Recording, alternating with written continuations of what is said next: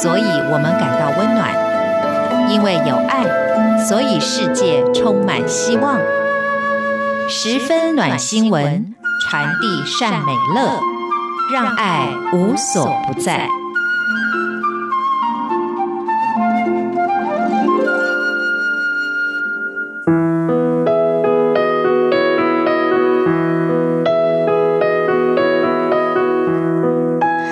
友，欢迎您收听今天的十分暖新闻，我是朱佳琪。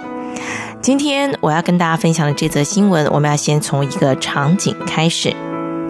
在一个炙热的午后，大步拉开种子手作坊的玻璃门，随着室内凉风吹拂而来的是带着亲切笑容缓步走来的咖啡师。仔细一看，这间咖啡厅的员工很不一样哦。你看到岁月染白了他们的秀发，揉皱了他们的脸庞，但是呢，却不减热情待人的心。这是在台中市同庭社会福利慈善事业基金会的办公室旁边开设的一间咖啡厅，叫做种子手作坊。店里头的员工呢，半数以上都是超过六十岁的高年级实习生。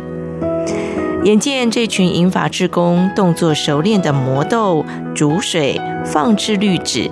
轻巧地将手冲壶中的水注入滤杯，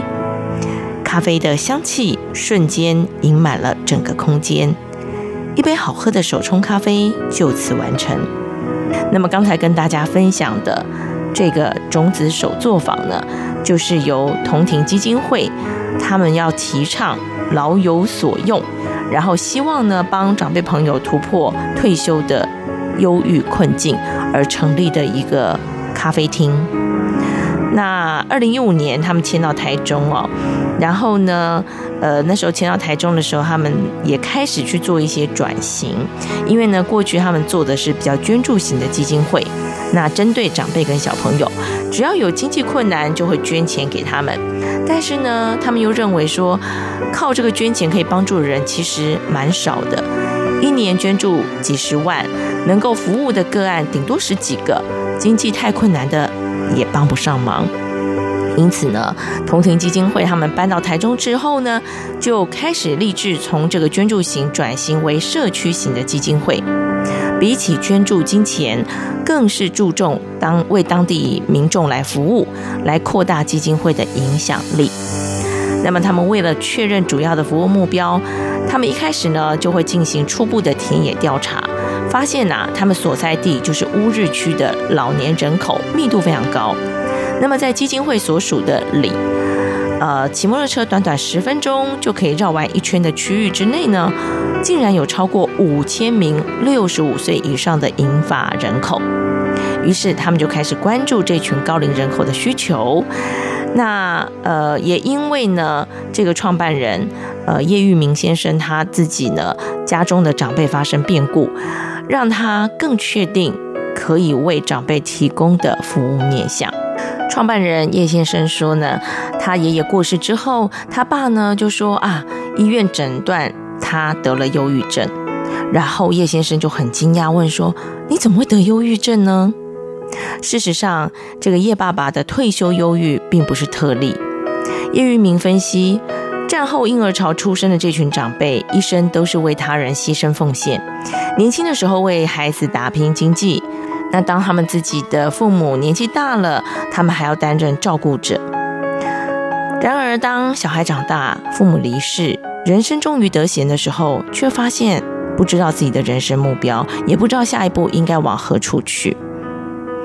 所以，当社会对于年长者没有任何期待的时候，他就找不到自己的人生价值了。叶玉明很感慨地说：“所以呢，这个同庭基金会的角色，就是他们自定为是一个退休生活的陪伴者。”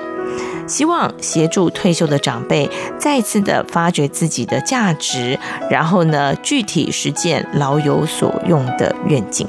所以这个基金会，他就开始协助长辈过退而不休的充实生活。但是你们也知道啊，就是这些长辈朋友们呢，一生呢奉献给工作、孩子或者是照顾者的角色，他们可能除了自己的工作以外，可能没有什么样新的技能。如果你还要他去跨出这个舒适圈，就是他退休之后要从事别的事情的时候，对他们来讲其实也是辛苦的。所以呢，他们就开始从课程部分来引领、引发长辈去突破舒适圈的第一步，例如办一些长青课程啊，然后呢，也办一些长辈的活动，大多是偏重让长辈朋友们开心，然后呢，带着愉悦的心情回家。那么呢，办理的课程呢，是注重目的性跟意义，像是手工皂啊、烘焙呀、甚至于理财讲座，让这些长辈朋友可以学到真正的知识或技能，然后让他们更有信心的啊，去产生对于尝试新行动的想望。然后呢，他们在延揽上课的这些长辈加入志愿服务的行列，实地的参与基金会的运作，例如说探视独居长辈啊，或者是呃举办课程，或者是邀请长者共食、举办节庆活动等等，让这些银发志工可以透过志工的训练，然后呢也学习到活动的带领、人际沟通、实质认识等等的内容。让他们可以提升专业能力，也提升自信心。所以刚才我们一开始跟大家分享的这个咖啡厅，实际上这些长辈朋友呢，也是在这些课程当中所学到的泡咖啡呀，啊，甚至于烘焙做点心啊，然后在这里呢，也可以跟很多的客户来做互动。哎，其实呢，也拓展了他们的人际交际圈，而且啊，这个地地方呢，因为已经说明了，就是。呃，我们需要高年级实习生，所以这些长辈朋友在这里也不用担心说啊，我的动作是不是太慢，或者是呃出餐出错了，一点点小错误，大家都是可以包容的。就是这样一步一步的让这个地区的长辈朋友愿意踏出家门，然后去尝试一些他们过往没有参加过的课程跟提供的服务。其实。在咖啡厅里头，你看到那些长辈朋友专注的眼神，还有热情的招呼，你就会知道他们又重新找回属于自己的价值了。其实我觉得人啊，从年轻到老，呃，其实有时候很重要的就是对于自我价值的认定。那当然，你呃会讲说，我们不要依靠外力，我们不要依靠别人来认同我们。但有些时候，我们毕竟是人，你自己很多的自信心，其实也是要透过你一而再、再而三的一个表现受到肯定之后，啊，你也会累积对于自己的自信。